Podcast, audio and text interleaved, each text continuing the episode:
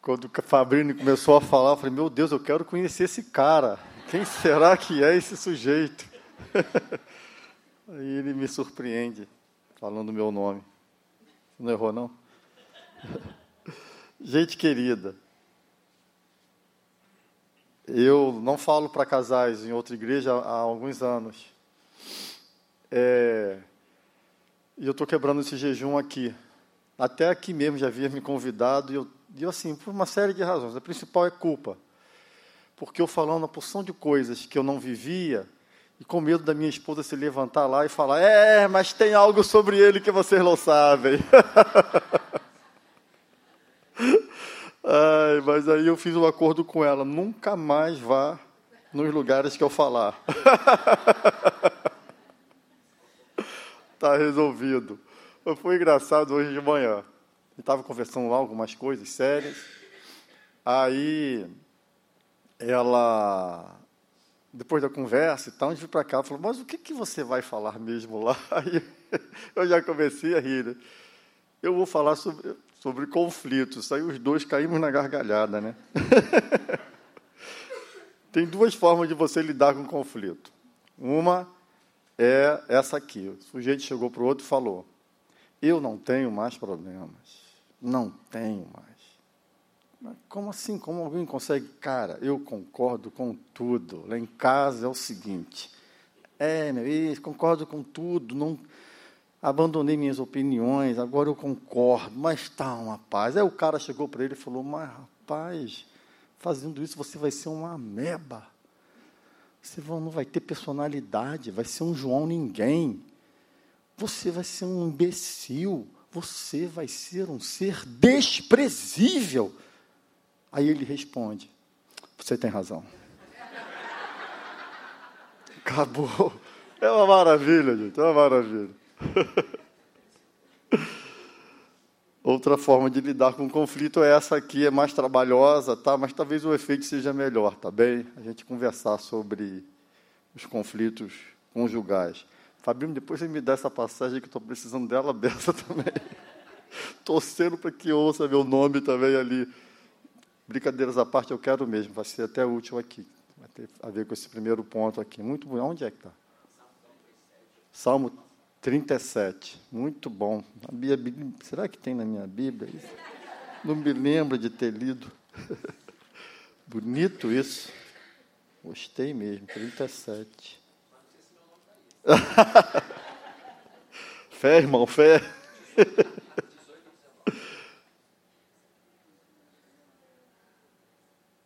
Nossa, que lindo, cara. Senhor, fala meu nome, escreve meu nome aqui também. Bonito mesmo. De fato, falaremos sobre conflitos. Assim, não falta é, coisa para a gente falar desse tema, tá bem, gente? Não falta. Mas eu vou falar dele apenas em duas perspectivas aqui, tá?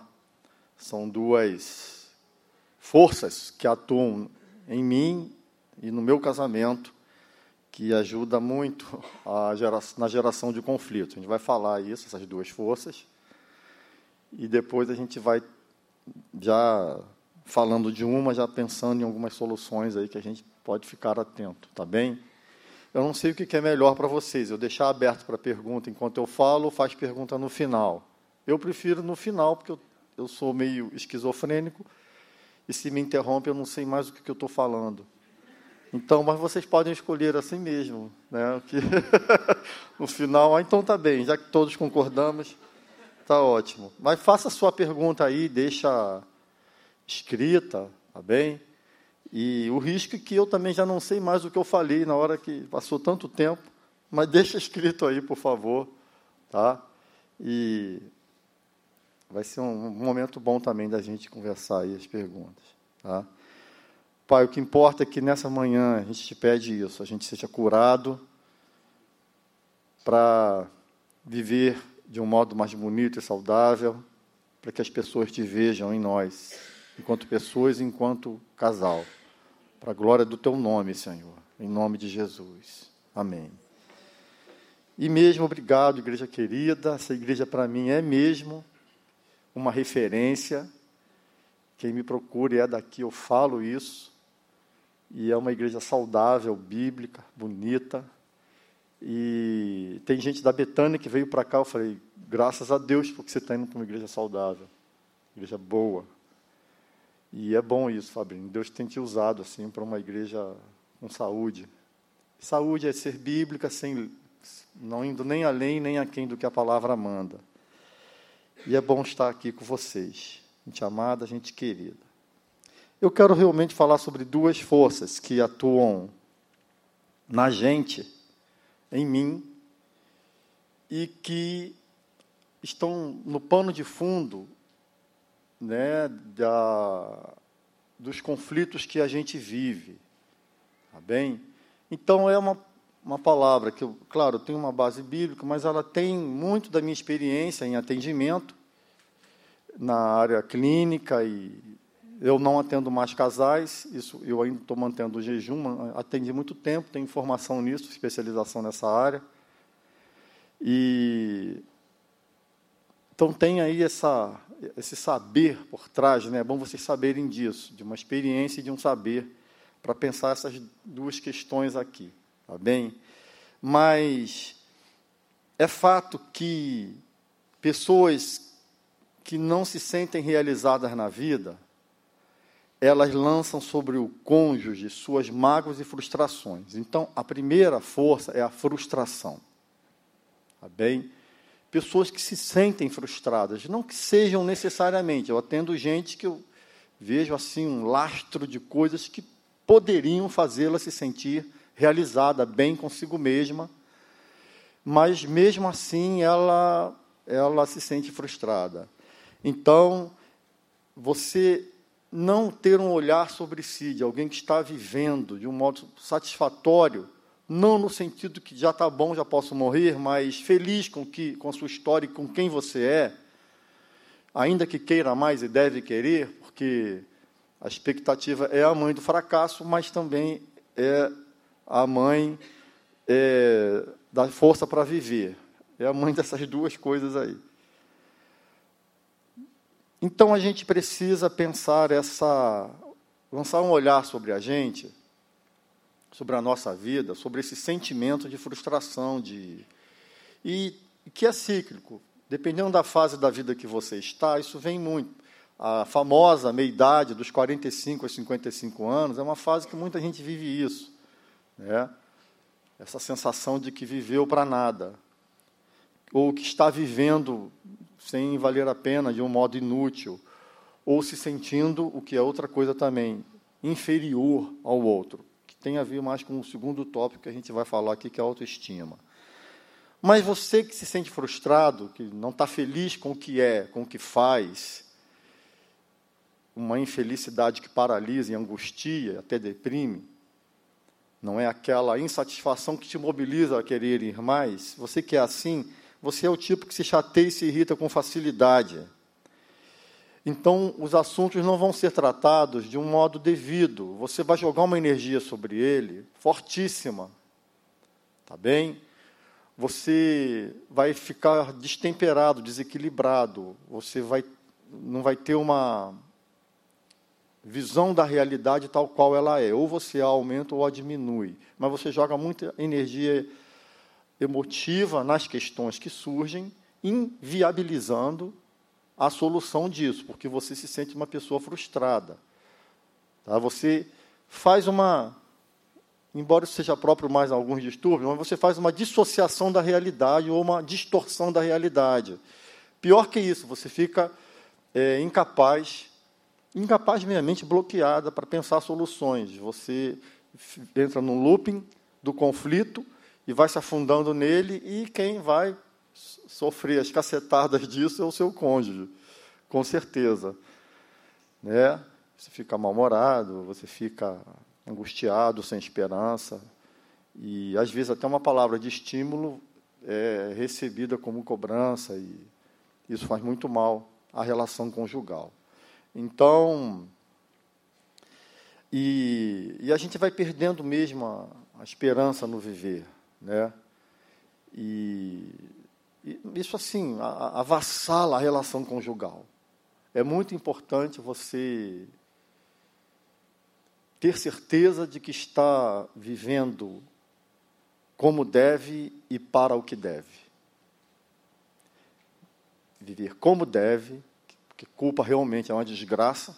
A frase popular é outra, mas eu não me atrevo a falar aqui. É uma desgraça. Mas você ter certeza de que vive como deve, na graça, na misericórdia do Senhor, para a missão do Senhor, sendo instrumento dele onde você estiver, e como e para o que você deve viver, dá uma paz enorme e energiza você para lidar com seus conflitos. Está claro até aqui? Se você entendeu isso, já pode ir embora, porque tudo que eu vou falar. Só um minutinho, deixa eu. Eu esqueci de fazer uma coisa aqui. Que é fazer esse negócio não ficar apagando. Uhum. Tá feito. Pode acontecer acabar a bateria, mas eu invento coisa, eu vou falando. Novas piadas.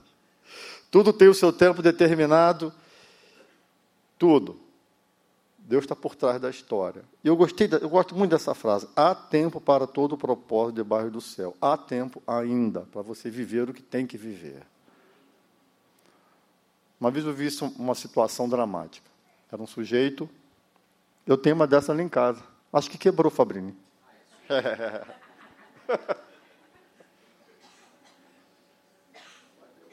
Ele é boa, que é grandona, cabe café com leite aberto.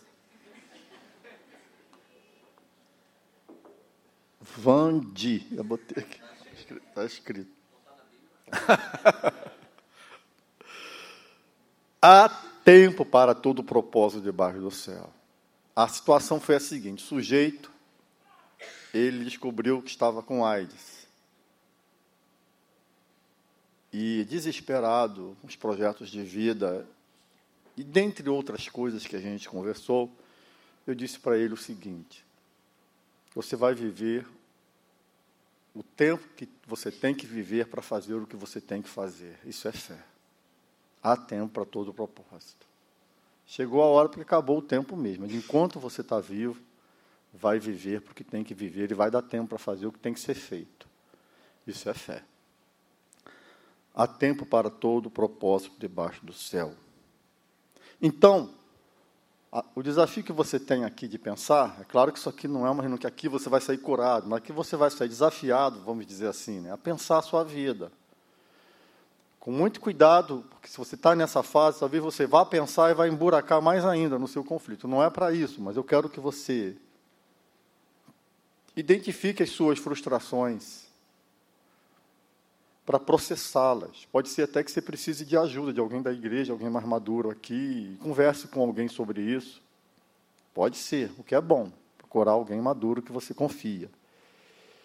E processe essas frustrações. Isso aqui, é muito, isso aqui não é violão, mas é uma coisa muito linda. É, mudando o que pode ser mudado, mude o que pode ser mudado. Tá? Isso ainda dá para mudar. E aceite o que não pode. Tem coisa que não dá mais. Mas não aceite com tanta facilidade aquilo que não dá mais. Pense, reflita, questione, avalie. Mas pode ser que não dê mais. Tá? Eu queria jogar no NBA. Queria ser um atleta do basquete. Não dá mais, já era. Bem, já nasci não dando, essa aqui é a verdade. Mas foi só uma metáfora que vocês entenderem o que eu estou dizendo. Brincada engraçada, velho. A gente tem, como hoje de manhã, a gente tem brigas, discussões, mas tem muito riso. Graças a Deus tem havido mais riso do que discussões. Essa semana eu vi um filme do Diário Antigo, eu já vi. Gente, eu passei mal de rir. Eu tive que parar de ver o filme. Que eu acho ele uma mente brilhante. Eu sou aquele tipo que ri com uma facilidade. Vejo filme de terror e fico rindo.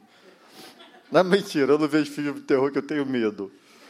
Tem pesa... É verdade, eu tenho pesadelo, eu acho horrível, não me convenço que aquilo não é verdade. É.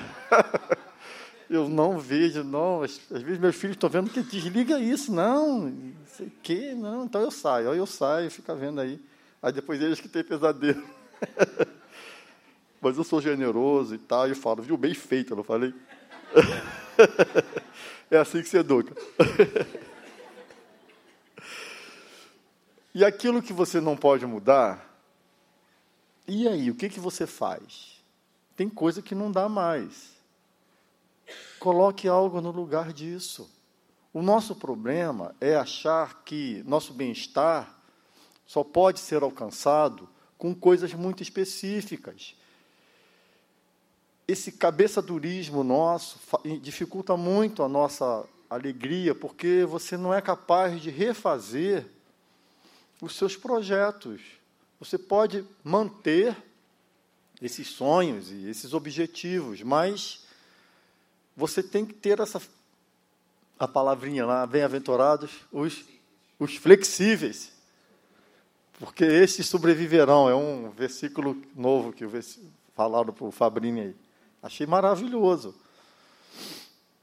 Coloque um projeto, um outro, no lugar desse que não pode mais. E aceite que às vezes não dá mais mesmo. Ao invés de ficar com a frustração, transforme o que não pode ser mudado em desafio. O que, que eu posso fazer então para continuar a vida? E manter o sonho, algum sonho, sem ser alguma coisa específica.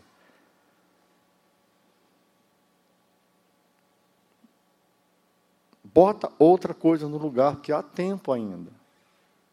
Aí fica frustrado porque não conseguiu e não lança nada novo na vida. Aí você fica enchendo o saco do seu cônjuge, porque você é uma pessoa frustrada e às vezes jogando a culpa sobre ele. Às vezes ele tem, às vezes não, ele tem mesmo parte nisso, não te deu força. E eu me lembro de um casal que ela queria fazer psicologia. Aí ele, mas puxa, eu, não dá, não tem como. Eu, eu para eu evoluir no meu trabalho, eu preciso fazer esse curso aqui, no curso de direito. Isso é verdade mesmo. Aí ela, então tá bem, você faz que eu vou e depois que você terminar eu faço, porque eles não tinham condições de fazer e tal. Aí ele fez o curso de Direito. Ela, agora, puxa, agora eu vou fazer meu curso. Eu falei, olha, eu, se eu não fizer essa pós-graduação aqui, eu, eu não vou crescer lá. Eu tenho que fazer aí. Ela, não. Ah, não. Agora é minha vez. Aí a briga que deu.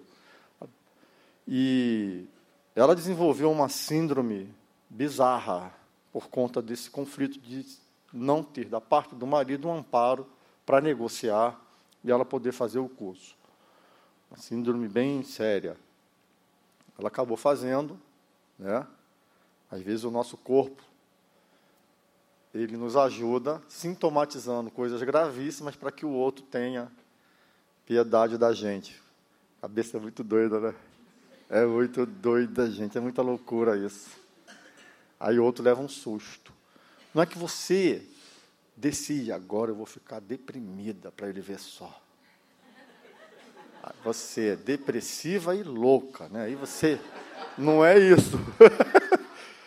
você fica mesmo depressiva como um mecanismo de defesa e de auxílio à relação conjugal. Olha só a depressão, cara. Depressão é uma bênção para ajudar o casal.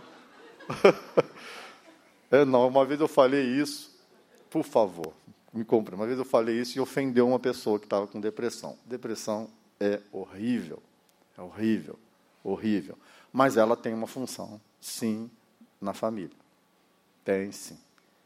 Ela acaba exercendo uma função ali de defesa para você, tá bem? E de alerta para o outro. Ela tem, sim. Deus usa a depressão também mas embora seja muito, muito, muito ruim. Então, claro que é preciso ousadia, coragem e fé acima de tudo, há tempo mesmo para todo o propósito. Mas tem que ter atitude sob a direção do Senhor. Nesse mesmo capítulo, eu, eu não tinha lido esses do Fabrini, eu só li um anterior, o 5. Entrega o teu caminho ao Senhor, confia nele, o mais ele fará. Confia no Senhor, é possível. Eu, quando fiz o doutorado, já tinha três filhos. Três filhos. Foi dureza. Foi enlouquecedor. Pirante. Mas fiz. Depois de tentar quatro vezes o que tinha que fazer numa instituição que eu queria, na UERJ, pública, na área que eu queria. Naquele ano eu falei assim: eu aceito fazer em outra. Eu vou fazer em outra. Vou procurar outra. Aí, nesse ano que eu aceitei mudar, eu consegui passar para lá. Que coisa, né? Não fiz. E entrega, confia. Faça essa análise aí já agora, assim, rapidinho, caramba. Eu tenho uma amiga que ela, hoje ela tem por volta dos 70 anos. Aos 50 anos ela decidiu fazer psicologia. Foi aluna da Maria Tereza e é uma excelente psicóloga. E exerce. Bonito, né, gente? Bonito mesmo, muito bonito. Aliás, eu conheço várias pessoas que aos 50 anos decidiram fazer uma faculdade. Várias.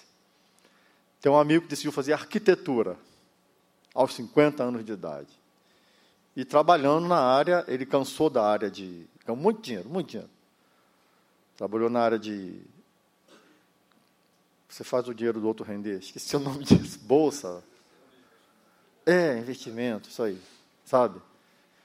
Aí ele cansou, não quero mais isso. Radicalmente mudou. Ele falou: eu tenho dinheiro para viver dois anos da minha vida, mas o curso tem quatro. Então, nesses dois anos, eu tenho que arrumar uma outra fonte de renda.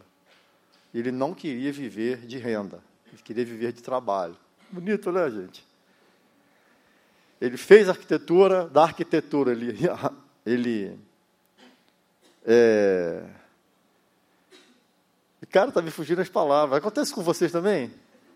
Hã? Mas sempre aconteceu comigo. Quem, quem pensou aí porque você está velho? Quem foi? Por favor, se retire. Não volte mais aqui. Se passar por mim na rua, vai para o outro lado. Mas estou mesmo. É, ele foi para outra área. E está vivendo, está com a pilha de trabalhos que ele foi para a área de segurança. É tudo verdade, são casos amigos meus. Mas teve ousadia, teve disciplina, tem uns degrauzinhos, sabe, que você tem que entender da, disso aí, sabe, que você não pode esquecer eles. Se eu falar sobre eles, vai ganhar, perder muito tempo. Não vou falar. Tem que insistir mais para me convencer. chave, fazendo chave. Ah, meu Deus, brincadeira. É, você tem que ter disciplina, você tem que ter esforço. Não adianta, você vai ter que se esforçar. Você vai ter que respeitar seus valores, você vai ter que insistir nisso, insistir muito porque vai ter tropeço, mas insista, não é assim. Se fosse fácil, todo mundo estava lá. Essa é frase de coach. Perdão. Ai, ai. eu falo isso, mas eu, eu fiz curso de coach também. Fiz, eu falei, eu fiz também. Eu achava que era bom, vou fazer. Fiz até aquela, aquela técnica de, do toque. Faz tanto tempo que eu esqueci. Transtorno obsessivo compulsivo é essa outra técnica aí. E se eu esquecer mais duas palavras, eu me retiro.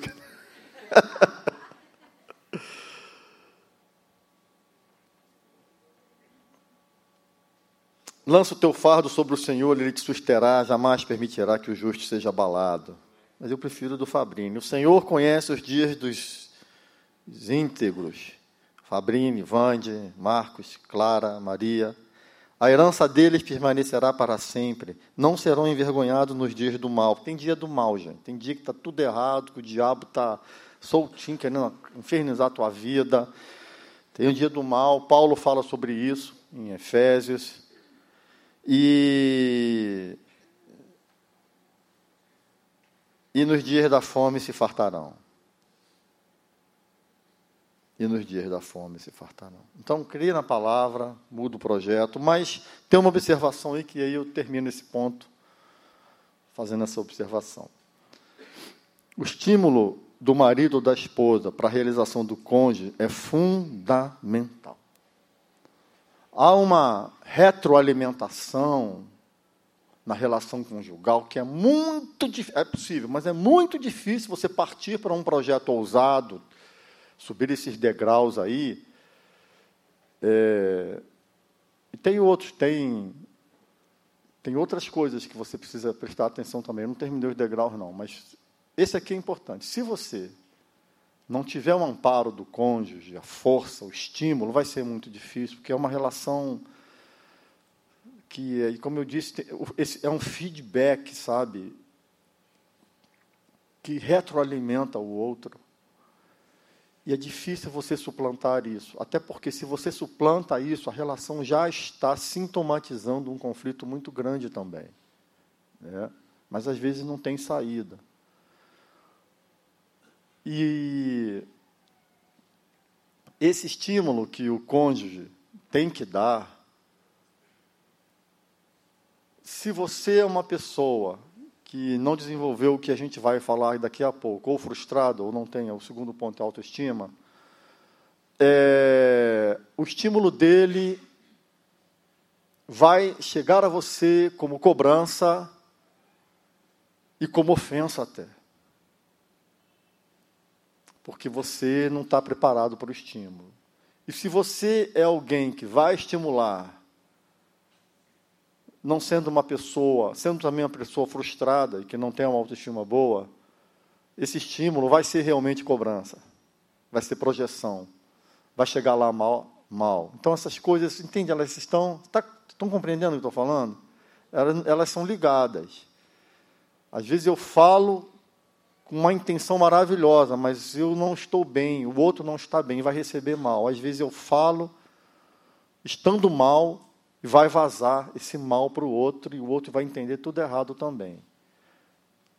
Mas isso acontece, isso vai acontecer. Eu não estou dizendo isso aqui que você vai ficar dedetizado contra essas coisas, mas é bom discernir. Quando acontecer, você, pô, ou eu não estou bem ou ela não está bem. Quando os ruídos da comunicação acontecem. O que está provocando esse ruído. É. Se você é uma pessoa carente, carente de afeto, carente é aquela que tem, tem uma falta que nada supre. Esse é o carente. Não adianta. Espera do outro aquilo que o outro não pode dar. Porque você é um saco furado que o outro joga o que você está pedindo, mas vai direto pela latrina. Você não retém aquilo. A pessoa carente é essa também que tem muita dificuldade de saber falar, saber estimular e saber receber o estímulo. Dar força para o outro, pilhar o outro, ir na onda do outro, com prudência, com Acontece, esse é um, casamento é mistério, sabe? Mistério. Sabe o que significa casamento ser mistério? Mistério é, é que ninguém pode entender. Você só vai compreender casamento na perspectiva do Espírito Santo. Realmente é um mistério. Tem algo sagrado na relação conjugal. E é intrínseca a motivação de um com a do outro. Elas são, elas são permeadas entende? Elas são permeadas. Há uma energia que rola, que passa, atravessa um e outro, uma energia mesmo, espiritual, emocional. Então, se você sair daqui hoje, homem, mulher, entendendo isso, ser um estímulo sábio, sensato para o seu cônjuge, já ganhei o dia e você está saindo aqui com uma, um grande ganho na sua vida. Então, guarde isso. O que você tem sido para o seu cônjuge? Cônjuge. Cônjuge.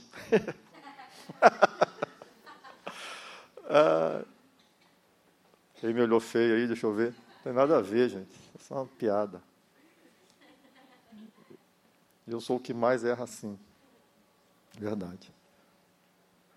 O que você com o sonho dele, como é que você conversa? Pode ser até que seja delirante, você como você faz? Se você não tem paciência para conversar sobre o sonho do outro, tem um problema com você. Então é hora de você pensar isso, esse estímulo, esse amparo. Que se o outro cresce, você cresce. Ou você é aquele que acha que você que tem que crescer, só você, profissionalmente, seja lá em qualquer área, qual área for, fisicamente, né? De,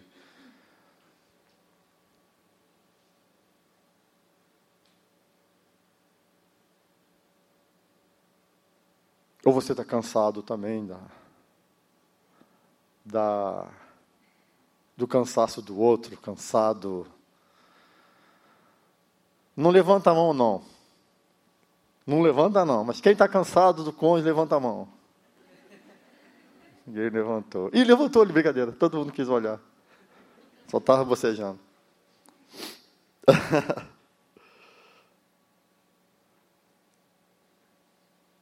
Pai, a gente é muito fraco e às vezes a gente sonha coisas, mas não teve sabedoria ou discernimento ou força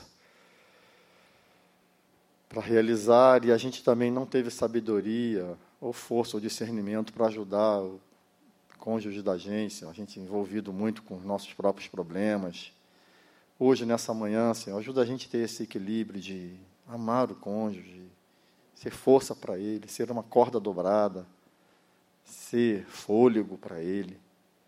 Em nome de Jesus, Senhor. Dá a gente esse discernimento, tira da gente o egoísmo, o egocentrismo, o narcisismo. Ajuda a gente a se centrar no, na esposa da gente, as esposas em seus maridos, em nome de Jesus, Senhor. Faz essa cura hoje, Pai. Faz a gente perceber a nossa doença, Senhor, que se centra muito, se autocentra demais, por favor. Faz essa cura hoje. E também motiva o teu filhinho, a tua filhinha, Senhor, a, saltar, Senhor, a dar passos grandes e confiar em teu poder, de que dá tempo sim. Pai, muda também esse coração desanimado, sem fôlego e olhando para as coisas erradas, em nome de Jesus. Por favor, amém.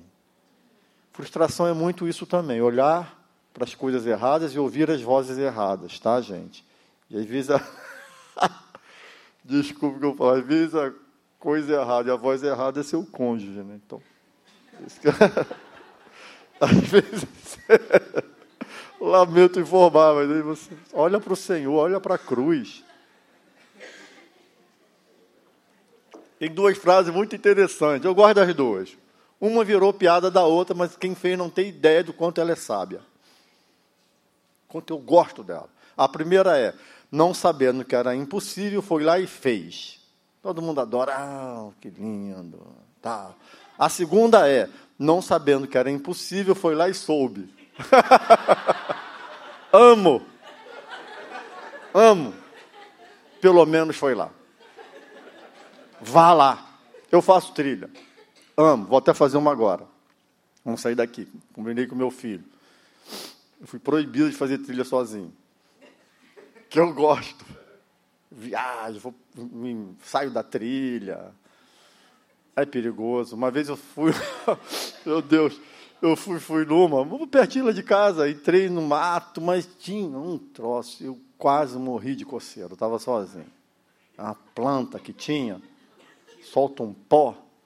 Não, não era ortiga, não. Ela, eu conheço a ortiga, era outra, uma folha largona assim. Gente, e o Senhor, Senhor, me ajuda a escapar dessa, aquele negócio coçando, não conseguia andar, tudo vermelho. Aí foi passando, foi passando, aqueles dez minutos foram dez horas assim. Cara, não posso fazer isso sozinho mesmo, não. Naquele mesmo dia levei um tombo e um pau na minha perna. Não foi a última. que eu fiz sozinho, não. Mas eu vou, agora vou com companhia. Eu vou, vamos, vamos lá, vamos ver se dá. É, é melhor do que, não, não vou conseguir, eu tento. Tá? Minhas metáforas são bem pobres, né, gente? Mas dá para entender onde eu quero chegar.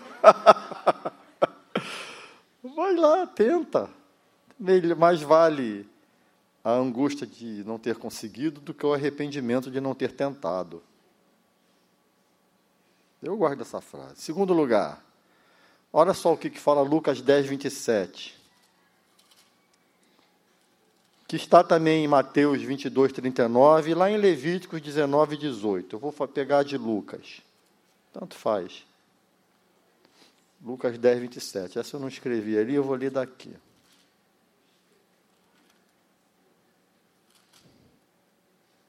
Dez.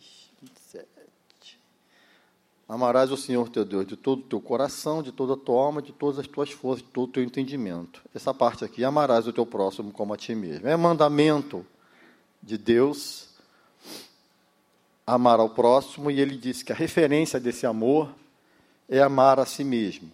Alguns acreditam que é um mandamento duplo, que você tem que amar ao próximo e amar a si mesmo. Alguns acreditam que já há uma natureza nossa que nos faz amar amarmos-nos a nós mesmos. E assim como você se ama, deve amar ao outro. Bem, de qualquer modo, há um pressuposto aqui: deve haver amor próprio. Amar a si mesmo. Deve haver. É uma base da relação. É uma base fundamental. É, o amor por mim mesmo deve existir na mesma medida em que amo ao próximo. Então, se a minha, a minha medida de amor próprio for baixa será baixa a medida de amor ao outro.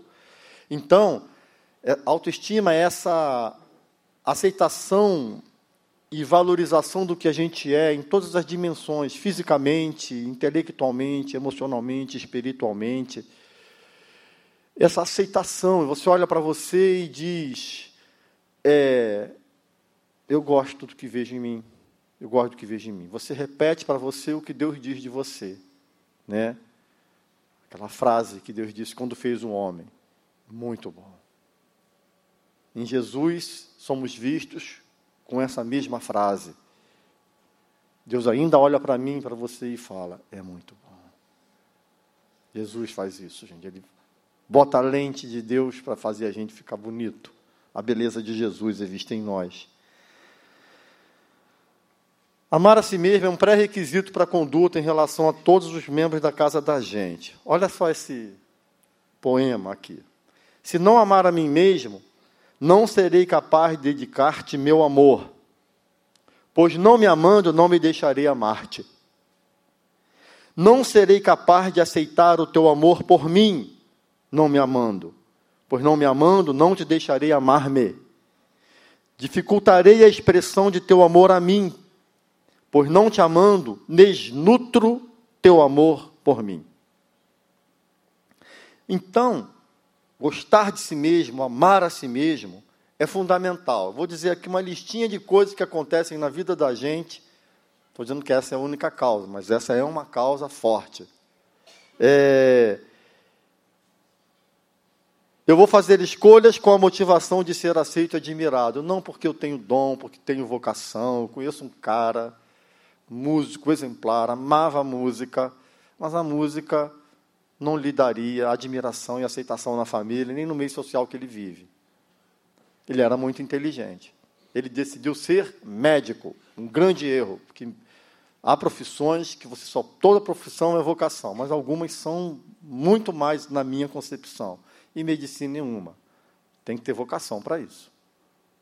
Senão você pode até ser um bom médico, em certo sentido, mas não vai entender o que significa essa vocação em termos de ser cura dos males da sociedade, como é um psicólogo também e outras áreas mais.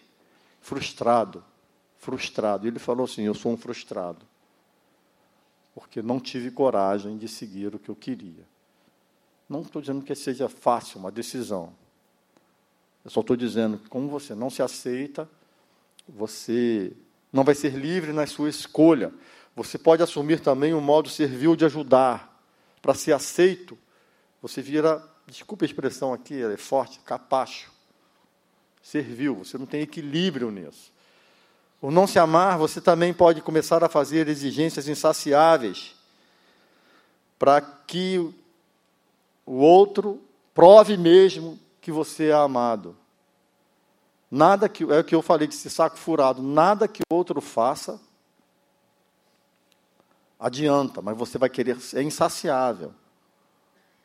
Na verdade, é, você nunca vai estar satisfeito com as demonstrações de afeto que você recebe. Entendeu isso? Como você não se ama, você não aceita o amor que o outro te dá. Ainda que seja na linguagem própria para você se sentir amado. Mas você não se sente amado em linguagem nenhuma, porque não se ama. Eu não sei se naquele livro, Cinco Linguagens do Amor, isso tem isso lá, eu gosto desse livro. Mas não adianta acertar a linguagem se você. Não adianta, pode fazer o que quiser, porque você não é capaz de receber amor. Não é, porque não se ama.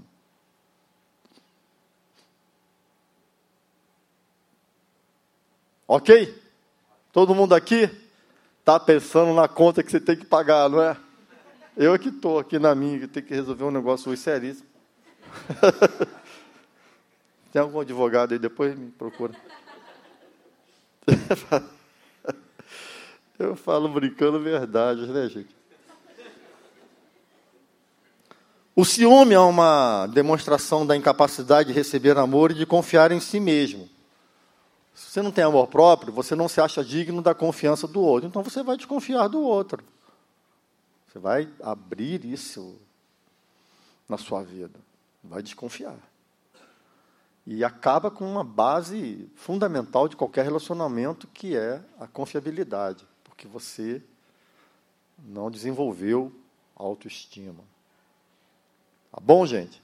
Tá, você não está afundando na cadeira, não? Eu vou falando essas coisas, dá vontade. Eu tenho vontade de afundar eu vou ser hostil em relação ao corpo, a autoestima baixa leva a gente a ser desleixado com o corpo, desleixado, e não cuidar dele devidamente. E eu posso começar a fazer, ter um rigor, ter um rigor é, insensato, insensato comigo mesmo gula, falta de apetite, é como se você quisesse encher sua alma de comida, porque você não está recebendo o amor na sua concepção que você precisa. Né? Medo, medo de fracasso, de se envolver com os outros, de se expor. Quem tem dificuldade em amar a si mesmo não consegue se expor, não tem não estou dizendo do tímido, que não é um defeito, mas aquela pessoa que é travada, porque ela, com medo de ser rejeitada, ela não se expõe. Tem um livro antigo, a beça, que o título é Por que tenho medo de dizer quem sou? Eu tenho medo de dizer quem sou, porque se você souber quem eu sou, você não vai me aceitar. Para que você me aceite, o que, que eu faço? A resposta todos sabem, não é? Eu tenho medo de lhe dizer quem sou. Porque se você souber quem eu sou, na minha concepção, concepção de quem eu sou, você não vai me aceitar. Porque eu tenho uma imagem horrível, um conceito horrível de mim mesmo. Então o que eu faço para que você me aceite? Hã? Construo máscaras, personas, e vivo com elas, para que você me aceite. E eu não, não sou eu mesmo. Só que se você está aceitando a minha máscara, esse eu que eu estou forjando, quem você está aceitando? A mim? A máscara. Você se tornou escravo da sua máscara. Uma vez eu vi um filme muito interessante. Sou doido para saber onde tem esse filme. Ele é preto e branco, muito antigo. Filme maravilhoso. O cara era um ventríloco. E ele tinha o um bonequinho aqui e ele ficava falando e tal.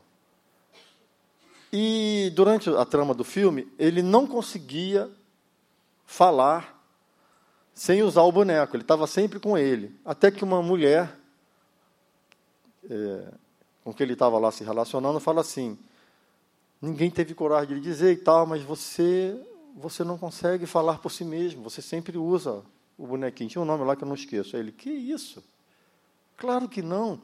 Ela falou assim: fique um minuto falando comigo só você, sem usá-lo. Ele, ah, claro, isso é uma bobagem, imagina se eu não vou conseguir. Tranquilamente eu vou conseguir. Não é falando, ele começou a falar lá com. Ele não conseguiu. Ele ficou aflito. E no final do filme, é, ele já não era mais ele. Ele nem precisava mais do boneco, ele só falava como sendo o bonequinho. Então você vira uma máscara, vira uma um fake. E você já nem sabe mais quem é. Caraca, eu achei bacana isso. Quem tem algum roteiro aí de roteirista? Gera um estado de depressão, de ansiedade, uma depressão gerada mais pela ansiedade, de tentar preencher esse vazio, irritabilidade, você fica pavio curto. É, é coisa pra caramba, gente. Flexibilidade. Eu acho que não vou, acho que já estou arrasando de vocês demais, né? Como é que se. Não estou? Não está arrasado, não? Tem muita coisa que o não amar, medo de fracassar, né? E juízo sobre o outro, dificuldade no fracasso, é, não só medo de fracassar, mas dificuldade ao, ao fracassar, de aceitar isso. E como é que se resolve o problema da autoestima, então? Acho que é o mais importante, né? Todo mundo já viu aqui que precisa resolver sua autoestima, não é? A autoestima é um negócio assim que varia, gente, tá?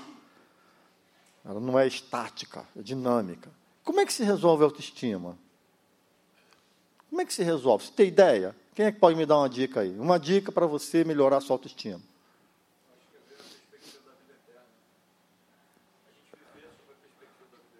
É. Boa, viver sob a perspectiva da vida eterna. Ou seja, eu vou morrer, mas sou eterno no céu, é isso que quer dizer? Aqui tudo é menor quando você está. Tá bom. Mas pode demorar um pouquinho, né? mesmo assim. que mais? Pessoal lá de trás. Geralmente quem fica atrás assim tem mais respostas. Estou brincadeira, não tem nada a ver, isso é preconceito. que mais, gente? Não, é para você aumenta bem a auto, é para é algo que você possa fazer para melhorar a autoestima. Boa. Conseguir reduzir a expectativa. Tá, pode também paralisar você na vida, né? Se você reduzir demais. E que mais, gente? Aceitar, gostei. Como é que é seu nome? Fernando. Boa. Aceitar a vulnerabilidade, a fragilidade. Boa. Vou falar sobre isso. Não ter. Boa. Como é que é seu nome? Patrícia, muito bem, Patrícia. Isso olhar, olha para o espelho, se encara. Se encara. Tem gente pior que você, brincadeira. Não por isso você vai se olhar. Então vamos lá. Aproveitando algumas dessas coisas aí.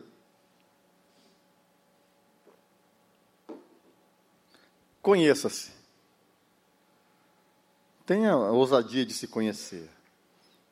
Mas conheça-se na perspectiva do que você realmente é. Isso aqui é super importante. Eu estou falando para cristãos. Essa não é uma palavra de estímulo, de meramente psicológico. É cristãos. Você tem a base, o fundamento desses autoconhecimentos, saber quem é você, que um não cristão não tem. E faz toda a diferença Jesus, ele tinha uma autoestima perfeita, porque ele tinha plena consciência de sua identidade.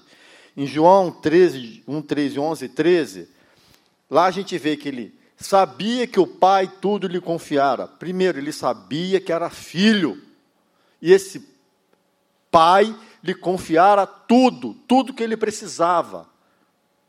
Ele, gente, vamos lá. Ele sabia que veio de Deus, que seu destino final seria voltar para Deus. Sabia que era mestre e senhor. Ele sabia, ele tinha firmeza sobre quem ele era em Deus. Tinha firmeza nisso. Então, o primeiro passo para a gente desenvolver a autoestima é se conhecer e saber o que de fato a gente essencialmente é. Tá bem?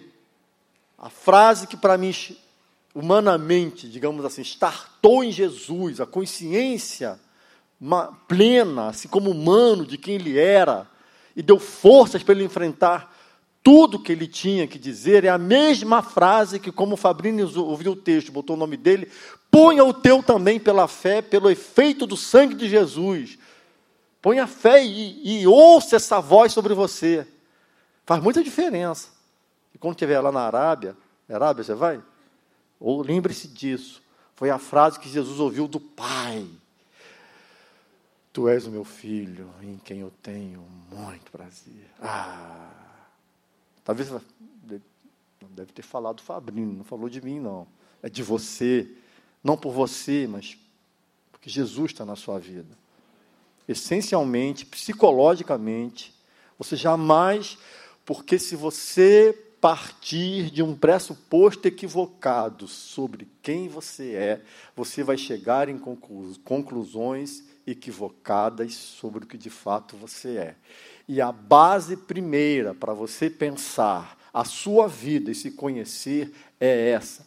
Eu sou um ser criado por um ser amável que me trata como pai e me tem como seu filho. Essa é a base número um para você começar a pensar em sua vida. Eu diria, me permito essa expressão que eu vou usar aqui, dar um desconto, é como se você faça disso um mantra na sua cabeça um mantra. Vem pensamento ruim, vem acusação, vem fracasso, mas você se lembra, não, mas eu tenho um pai, eu sou filho de um Deus poderoso, eu sou criado por ele. Você tem que fazer, isso não é espontâneo. Não pense você que vem espontaneamente. Ah, isso virá, ah, ah esse eco, você tem que trazer ele de volta. Repete. Tem que saber. Lloyd Jones fala muito isso, que uma das coisas que gerava a saúde na igreja do Novo Testamento é que eles ficavam conversando as coisas. E às vezes sai do culto, começa a falar bobagem. Você precisa conversar as verdades. Converse as verdades, porque elas se tornam verdade dentro de você. Quando você conversa, fica conversando bobagem, violência, fica conversando fracasso, fica conversando. Vai ser verdade dentro de você. A gente é o que a gente conversa, gente. Pode ter certeza disso de é o que a gente conversa. Nossa identidade ela é marcada, ela é construída no discurso. E olha que eu nem sou lacaniano, mas ele tem razão. O sujeito é formado na fala, é bíblico, é mesmo. O que, é que você anda falando? Primeira palavrinha que vem, cheia do Espírito, a primeira que vem qual é? Falando. Olha essa coisa. Falando entre vós. Fale entre vós, que vocês são filhos. Ele é meu pai. E fala assim: Pai. Eu vivi esse ano uma coisa dramática na minha vida. Sofri pra caramba. Eu não conseguia nem orar. Eu falava assim: Pai. Só para lembrar minha alma que eu sou. Pai. Nem tinha força para falar mais nada. Pai, já bastava. Pai. Pai. Ficava assim. Eu lembro que eu sou filho. Começa daí. Tu és meu filho amado que eu tenho prazer. Perdão.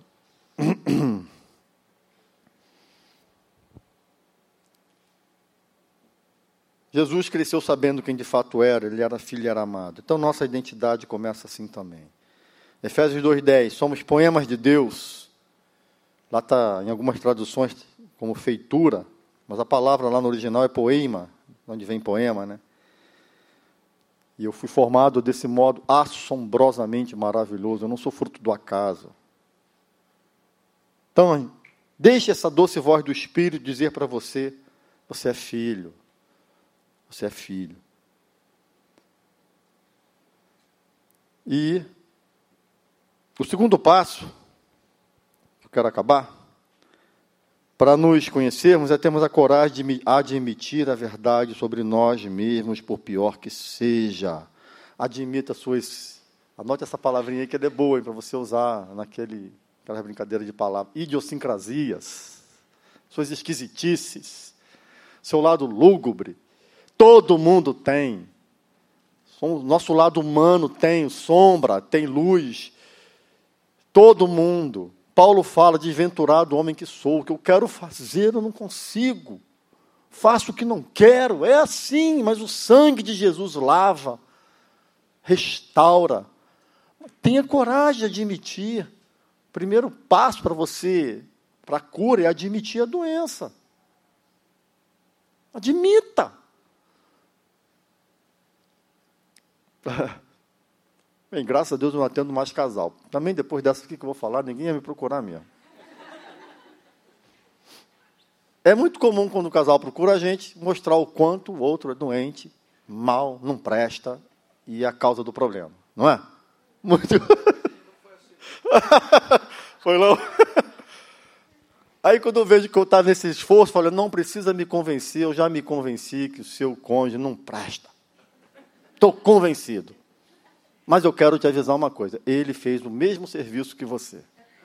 Já sei que os dois não prestam. Então, como eu também não presto, quem sabe a gente vai conseguir algo que presta aqui. não falo com essas palavras todas, no final é isso. A verdade liberta. Claro que, biblicamente, Jesus é a, a, a verdade, mas quando eu encaro minhas verdades e não tenho medo delas, e não tenho vergonha, não tenho orgulho de esconder minhas sujeiras, minhas mentiras. Eu não estou dizendo que você tem que contar tudo para o cônjuge, isso é uma coisa polêmica. Mas eu tenho que, diante de Deus, e algumas vezes sim, diante de alguém, confessar os pecados. Tiago 5 fala isso. Para ser curado e não perdoado, porque perdoar é prerrogativa de Deus, mas eu tenho que procurar alguém, conversar e falar nem sempre pode ser o cônjuge, na minha opinião, porque é uma forma de poupá-lo. Mas você tem que procurar alguém para se curar. Mas é minha visão. Tem gente que discorda de mim. Então faz o que você quiser, mas depois não venha me dizer que eu não avisei. Procura alguém. Eu tenho três amigos que eu procuro para a gente conversar muito. São, são três amigos que eu faço tudo que eles pedem, porque se um dia eles decidirem abrir a boca sobre quem eu sou, estou lascado. Me pedir, eu faço. Mas, eu, mas eles também estão na minha mão, essa é a verdade. mas funciona bem, um está na mão do outro, então vai tudo bem. um deles até fala, se um dia ele falar a verdade, sabe, sobre mim. Falo, se um dia você falar também, mas é bom isso. A gente ser sincero. Não para ser liviano com o que a gente é, mas para tentar mudar. Finney estava orando uma vez, confessando seus pecados numa montanha. Charles Finney. Nunca me esqueço dessa, dessa coisa que ele fala. Ele confessando os pecados, quando ouvia um barulhinho, ele ficava com medo. Ai meu Deus, tem alguém aqui. Tem alguém aqui. Aí o Espírito disse para ele: Você está com vergonha de se expor a alguém que é igual a você? Aí ele deu paz a ele: Verdade, eu estou querendo que medo é esse? Não que ele ficou berrando agora, ah, eu faço isso e tal, mas ele falou, caramba, ele curou algo, isso, esse medo de saberem a verdade sobre mim. É.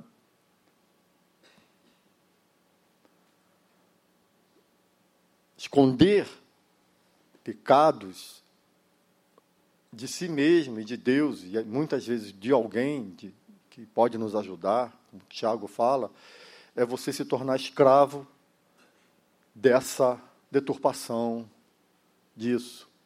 Faz um bem enorme. Há uma magia, me permitam essa expressão, na confissão, porque você dilui a força desse comportamento. Você adquire forças quando confessa para alguém. Quando você é alguém que vive em mentiras, mas aí você confessa para alguém, quando você tem práticas que são perversas, essa aqui eu não posso contar para ninguém, pode. Eu, quando fiz terapia, eu me lembro da minha primeira sessão, há um tempo atrás, muitos anos, na primeira terapia que eu estou falando. E eu falei assim para ela, virou até minha coterapeuta no futuro, lá depois, amicíssima minha. Eu falei assim: olha, se eu não te contar o que eu vou te contar agora, eu não volto mais. E eu contei lá, querem saber? Fala sério, né? Ô, gente, que isso?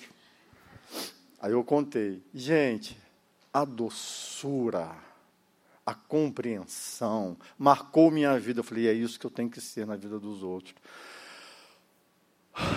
Alguém que compreende, que não julga, que aceita, que não esmaga a cana quebrada que compreende. Só isso. Compreende, é força, é estímulo. Foi o que ela foi para mim. foi doce, ela foi mansa, ela compreendeu e me libertou. Me libertou. Hã? Que coisa linda. E você tem que ser esse, tem que saber lidar com a doença do outro de modo brando, sem juízo. A marca da saúde, uma delas, e essa é muito é importantíssima, é compreender, sem julgar, sem juízo, sem esmagar a cana quebrada e apagar a torcida que fumega. Compreenda. Então, procure alguém que você sabe que vai te compreender. E se você for procurado, compreenda. Vamos junto. Você vai parar com isso. Tem gente que está escravizado em coisas até hoje, porque não consegue, está com a, essa fantasia de que tem que manter uma imagem. Você né, admita. É vacilão mesmo, vacilona. A gente erra mesmo, não presta mesmo, não. Jesus ama a gente. O sangue de Jesus pode nos curar de tudo quanto é delinquência. Todas. Todas. Qualquer que seja. Hábitos que estão, a gente está viciado. Conversa com alguém. Eu tenho esse problema. Não seja cínico nem liviano, e se, se souber, seja compreensivo e compreensivo com você mesmo. Pede ao Senhor força, ajuda, entenda que a gente é frágil. Tem dois livrinhos que eu acho muito legais da gente ler, de você ler. Que é o Evangelho Maltrapilho. Conhecem? É. É bom. E o impostor que vive em mim. Também muito bom. É do Brennan Manning, do Henry do Brennan Manning. E tem também outros livros desse autor que eu gosto muito. Ele é, ele é assim, terapêutico na minha vida. Fé Cega, um livro muito bom. Ele fala encarar a verdade sobre nós e a gente abrir espaço para a graça de Deus entrar na nossa vida. Cara, é verdade, reconheça, não tenha medo não. Sabe, taras, fale para alguém, converse diante de Deus. E muitas vezes é o que Paulo, o Tiago fala, converse com alguém. Falei para caramba, né? E tem a ousadia, como eu, esse já foi para o terceiro ponto, de se compartilhar. Confessar os vossos pecados uns aos outros para ser curado. Taras, queixas, dores, desejos, pecados, conflitos, sonhos, tudo, tudo compartilha. É a grande bênção, gente. Igreja é um espaço singular, Fabrini é um lugar nesse universo que eu posso ser verdadeiro e sei que vai ter gente que me aceita, porque a gente sabe que é pecador, todo mundo é, a gente é igual, e o sangue de Jesus tem poder para curar a gente, e eu estou na igreja para ser agente de cura, não para ser juízo. Não julgueis para não ser julgados, porque na medida que você julgar, você vai ser julgado, tira primeiro o problema que está na sua vida, antes de você querer tirar o probleminha que está no outro, porque quando você tirar o seu, você vai ser capaz de enxergar direito a coisa, vai ser capaz de ser cura na vida do outro. Segundo Vande, que é a versão. Mas é isso mesmo, não deturpei nada não. Igreja, um espaço, mano, isso aqui, gente. Poder ouvir, uma palavra assim que confronta, mas aqueles espaços, aqui tem grupos caseiros, né? Células. Não, aquilo ali então é mágico, mágico, porque ali você pode se abrir, cuidar para não ser chato, ficar dominando o tempo todo e tal. Só uma observaçãozinha. Tem gente que é assim, né? tem gente que é assim, não se manca, cara, todo sabe e tal. Não, se manca um pouquinho, dá espaço para os outros, tem mais gente doente ali, não é só você não. Ah, meu Deus do céu. É bom se divertir com a desgraça do outro. Então, então busque pessoas para conviver. Que bom que você está aqui, cara. Fala assim para a pessoa do teu lado. Que bom que você está aqui. Fala. Eu odeio isso quando fazem na minha igreja. odeio, Fabrile. Eu não, eu não sei, eu olho assim, ah, eu não sei o que fazer, cara, pelo amor de Deus, não faça isso. Vocês são amáveis. Pastores lá na igreja ficam umas cadeiras assim em cima, né? Eu falei, graças a Deus. Eu não gosto, não, mas nesse momento eu gosto. Ah, eu falo assim. Eu não gosto disso. E aquele tipo que pede agora levante. Eu quero te amar, mas vai lá, vai te catar, mas eu não faço mesmo. Aí já é demais, aí você sair, e tem gente que sai, agora você tem que falar com 15 pessoas. Nunca mais volto nessa igreja. Pelo amor de Deus, cara. Eu não tenho. Eu sou chato com isso, não gosto. Aqui não, aqui todo mundo gosta, pode fazer à vontade, Fabrício. Você está com cara de ser igual a mim, Fabrício. Eu também, educação. Eu não sou mal educado. Vou ao banheiro na hora. Quando eu estou sentindo agora, agora é a dica, gente. Sai, sai correndo.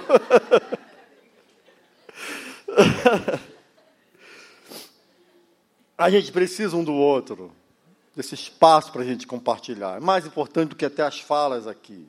Espaço para compartilhar. Porque nesse espaço a gente pratica coisas importantíssimas: a tolerância e a paciência. Deixa o outro livre para ser quem ele é. O limite da liberdade do seu cônjuge é quando esse ser que ele quer ser atrapalha o seu ser. Nesse momento que vem a grande palavra da cura aí também, outra grande, são várias, mas são várias não, é acordo.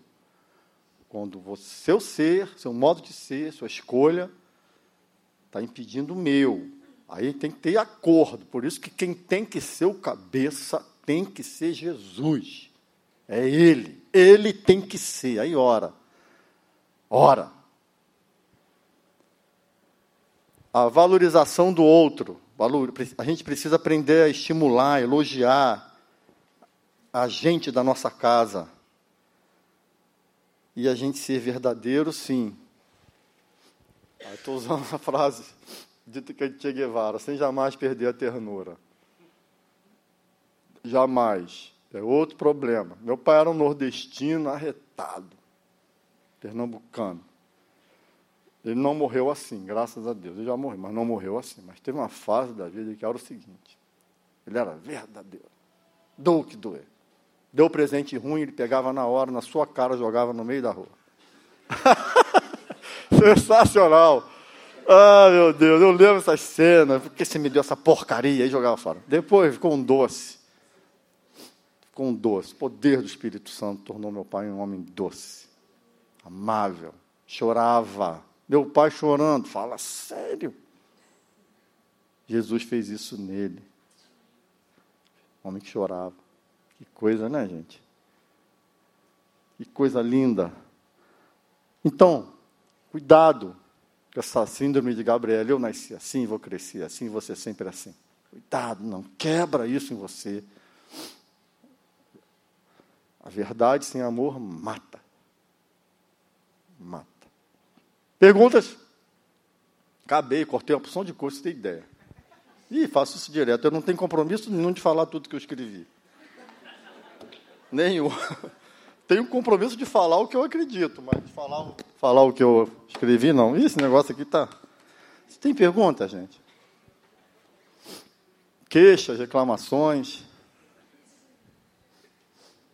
Foi boa mesmo. Foi boa mesmo, instigou mesmo você.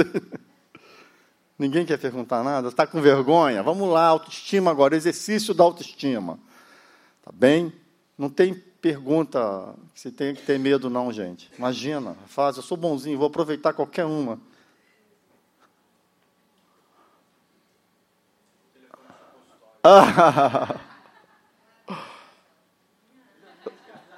Estou fora, está amarrado. Ninguém quer fazer? Então, Fabrício, vou passar para. Ninguém quer fazer? Não tem pergunta? Não incomodou nada? Não? Não? Ah, você quer, não quer? Tá, brincadeira. Nunca mais voltar à igreja, Fabrício. Vamos orar então? Aí, eu vou embora, você não vai me pegar no meio do caminho para me perguntar alguma coisa. Não vai fazer isso comigo. Perdeu. Perdeu a chance. Acabou o tempo, querido. Acabou o tempo. Acabou. Brincadeira. Qual filme? Do Woody Allen.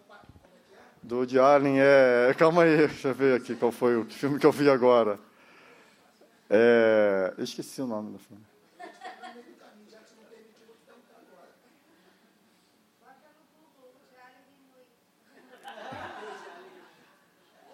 É, é, foi Telecine Cult, se não me engano. É um que ele ele é casado com a mulher que decide largar ele. Aí ele acaba se envolvendo com a mulher de um amigo, né? E eles ficam primeiro sugerindo opção de mulheres para ele. Mas é muito engraçado mesmo esse filme. E depois ele acaba se envolvendo com essa mulher, mas vê que não tinha nada a ver. O filme, um spoiler direto. Hã? Não, esse também é muito bom.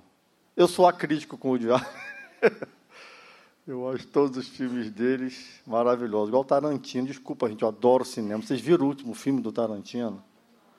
Veja, mas antes leiam a história da Sharon Tate. Lê antes. Tá bem? que é verídico. Ele está homenageando ela, um personagem. É, nada a ver, né? Fazendo uma digressão aqui. Mas veja o filme, é lindo, é belo, é belo, é belo. Era uma vez em Hollywood, esse eu lembro. Filme do Tarantino recente. Espírito Santo, você pode fazer uso, é o que a gente te pede, de uma palavra tão simples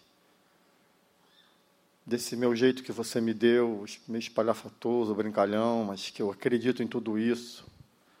E acredito que você me deu esse saber, essas experiências também, esse modo aqui, às vezes até indisciplinado, mas eu te agradeço, Senhor, por essa oportunidade, mas o que eu te peço é que você use isso para mexer, mas agora em coisas muito sérias, Senhor, da vida conjugal, doenças, coisas que estão estragando a beleza que a gente tem que expressar, a tua beleza. A gente se casou para isso, Senhor. Para que vejam em nós algo diferente, que só é possível no casal que tem você, Jesus, no comando. Cura, Pai, as doenças da gente, no caráter, no temperamento. Cura, Jesus, na autoestima. Cura nossas frustrações. Cura nosso modo de ver as coisas, de tratar as coisas, nosso orgulho, quebra ele, quebra a cegueira, quebra esse essa visão que a gente tem tão distorcida. Faz ser uma manhã de cura agora, Pai. Que a gente tenha sabedoria para lidar com essas coisas, teu espírito use para mexer com a gente, alguma coisa saia nova aqui, Senhor para a gente viver melhor na vida conjugal da gente. Tudo para a glória do teu nome. Tem misericórdia, Senhor. Por favor, faz comigo. Tu sabes que eu estou orando por mim mesmo e pelos meus amados irmãos aqui, teus filhos, tua igreja. É tua, Pai. Tu trata a gente, Senhor. Em nome de Jesus, para a glória do teu nome. Amém. Obrigado, mês, como diz o mineiro. Mês, obrigado, obrigado, Fabrício, você é amado, querido. Pessoa maravilhosa mesmo. Obrigado a todos vocês aí. Roberto, querido, também, que me fez o convite. Obrigado a todos aí. Tá bem, gente? Deus abençoe vocês.